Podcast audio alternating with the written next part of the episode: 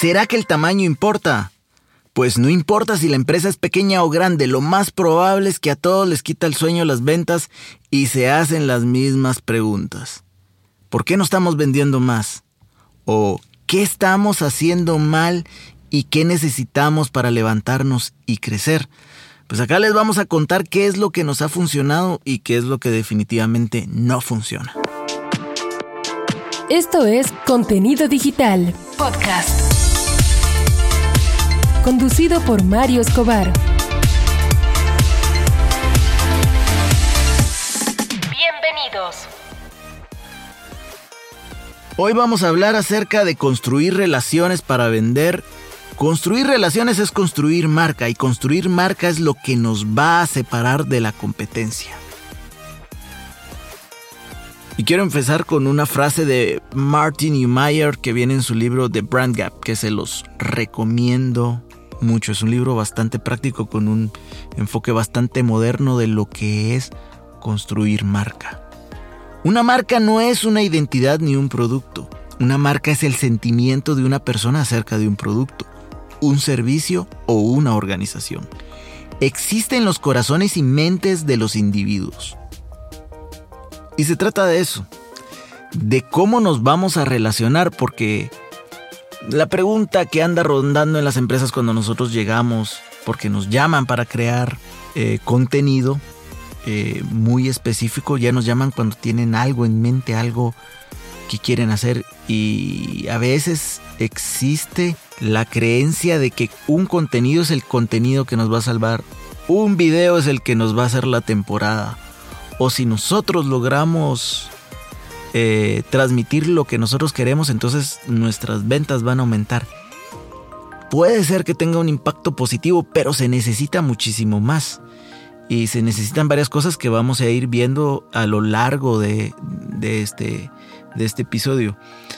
Pero es que básicamente la falla más común donde se estanca nuestro contenido, donde no estamos despegando ni estamos logrando nuestros objetivos de mercadeo y también de ventas es porque estamos creando contenido para pedir. O sea, le estamos diciendo a la gente, dame tu dinero. Pero en la mente de muchas empresas, pues estamos siendo buena onda porque le estamos diciendo, te vamos a dar dos por uno, te vamos a dar eh, tres por uno, te vamos a dar un porcentaje demasiado bueno de descuento para que lo dejes pasar. Pero al final, la relación termina siempre siendo la misma le están pidiendo a la gente lo más valioso que tiene, que es su dinero. Y les voy a poner un ejemplo. Eh, hace varios meses pues nos llamaron porque ah, estaba una cadena de restaurantes quería reabrir, estaban franquiciando y querían reabrir el primero de eh, las sedes. La primera sede que era como que mm, bastante emblemática y había cerrado por diversos factores. Pues una de las cosas que hicimos, porque como era una de las primeras sedes, pues obviamente no tenía mm, fanpage, no tenía nada, nada, nada, nada en lo digital, estaba, era inexistente. Las más nuevas pues sí tenían su, su fanpage y tenían pues material bastante atractivo, pero este era el reto de crear algo, tratar de averiguar si había gente que todavía podía conectar y todavía tenía un recuerdo de, eh, de lo que había sido esa primera sede, porque Aparte de todo era un restaurante que había innovado bastante, había sido pionero durante mucho tiempo.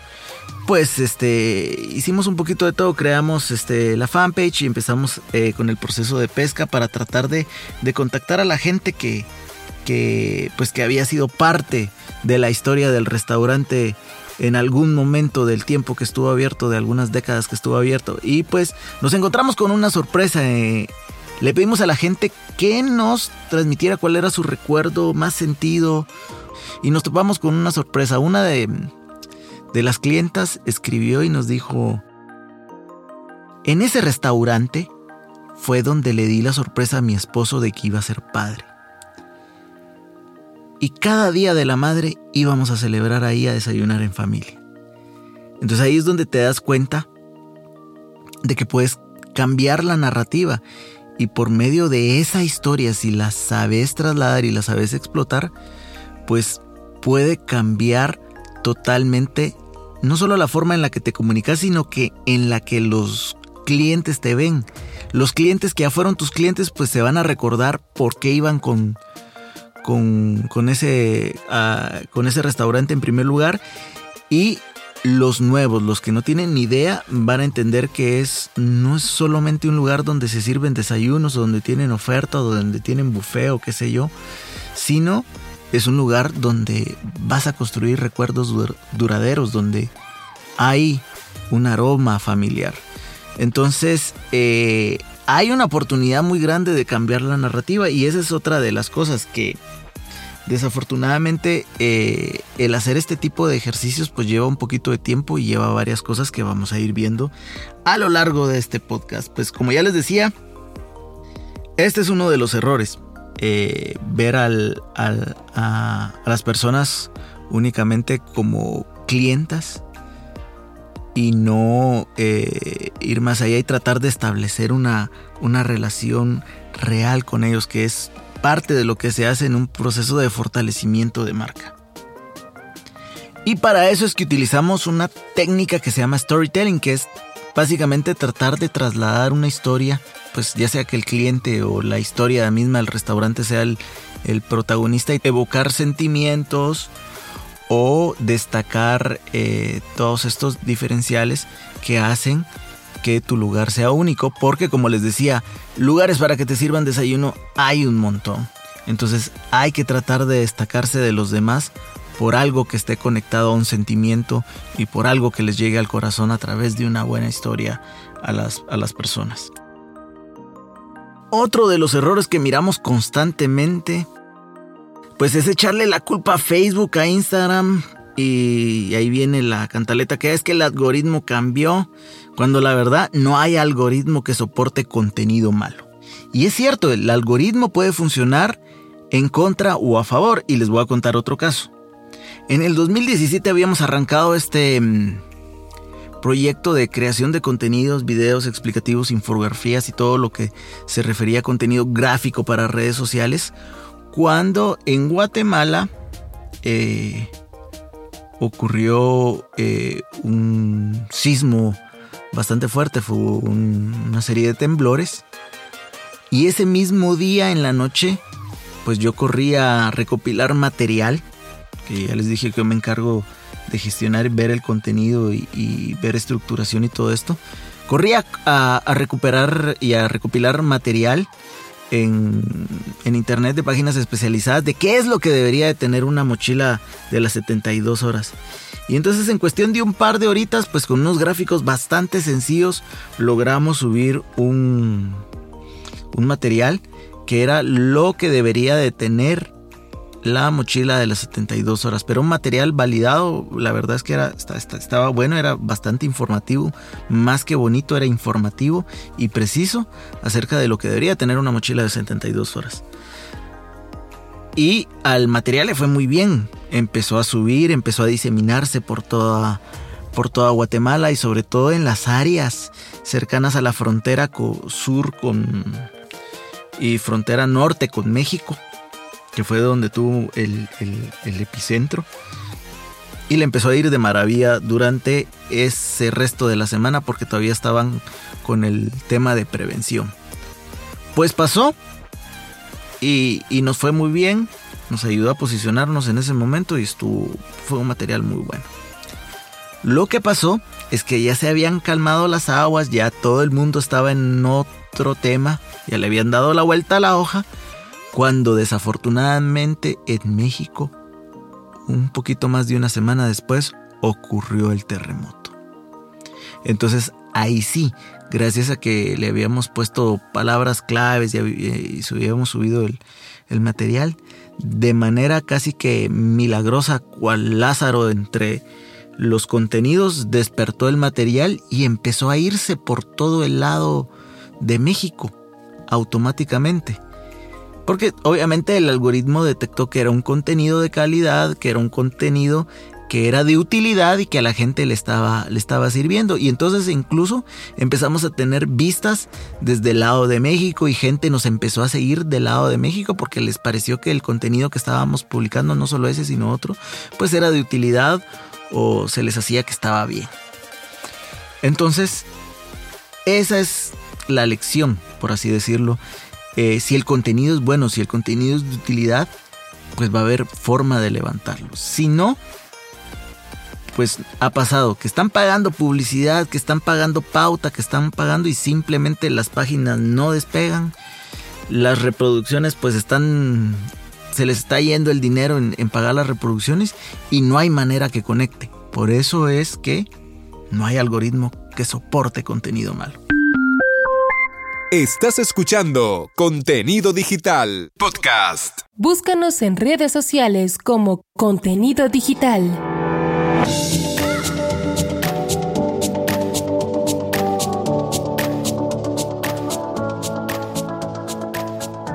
Y hoy estamos hablando de cómo conectar con las personas, cómo crear mejor contenido para crear mejores relaciones y construir marca.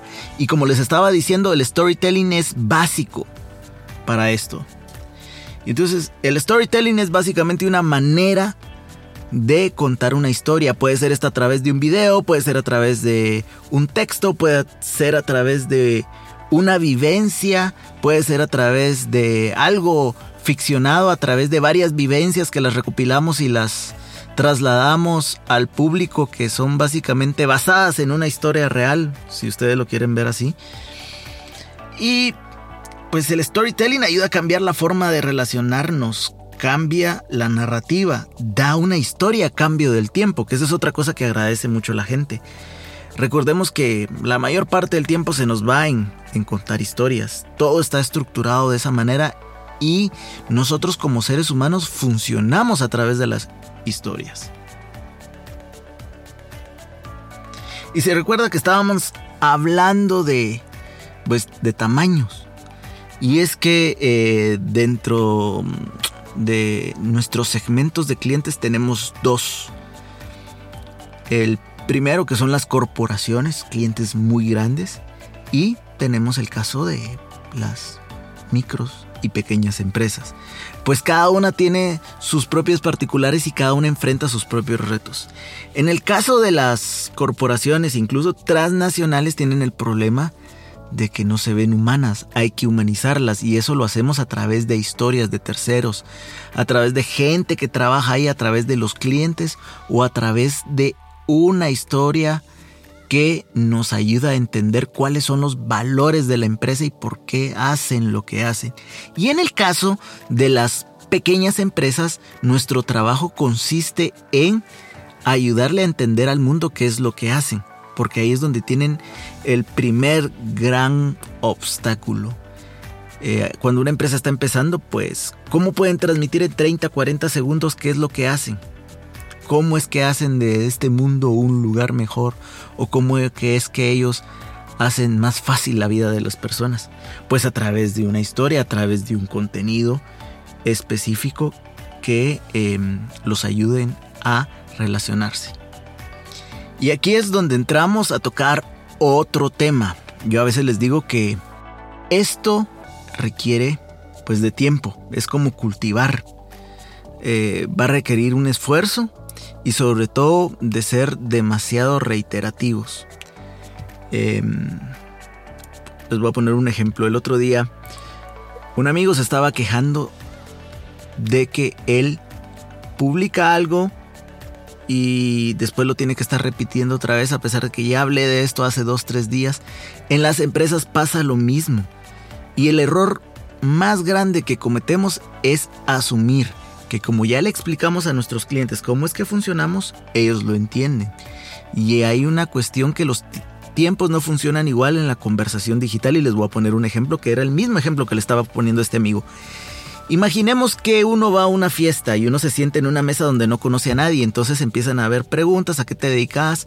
Ah, pues bueno, yo soy pintor y a mí me gusta pintar y entonces la otra semana voy a tener mi primera exposición o mi segunda exposición y estoy muy emocionado por eso.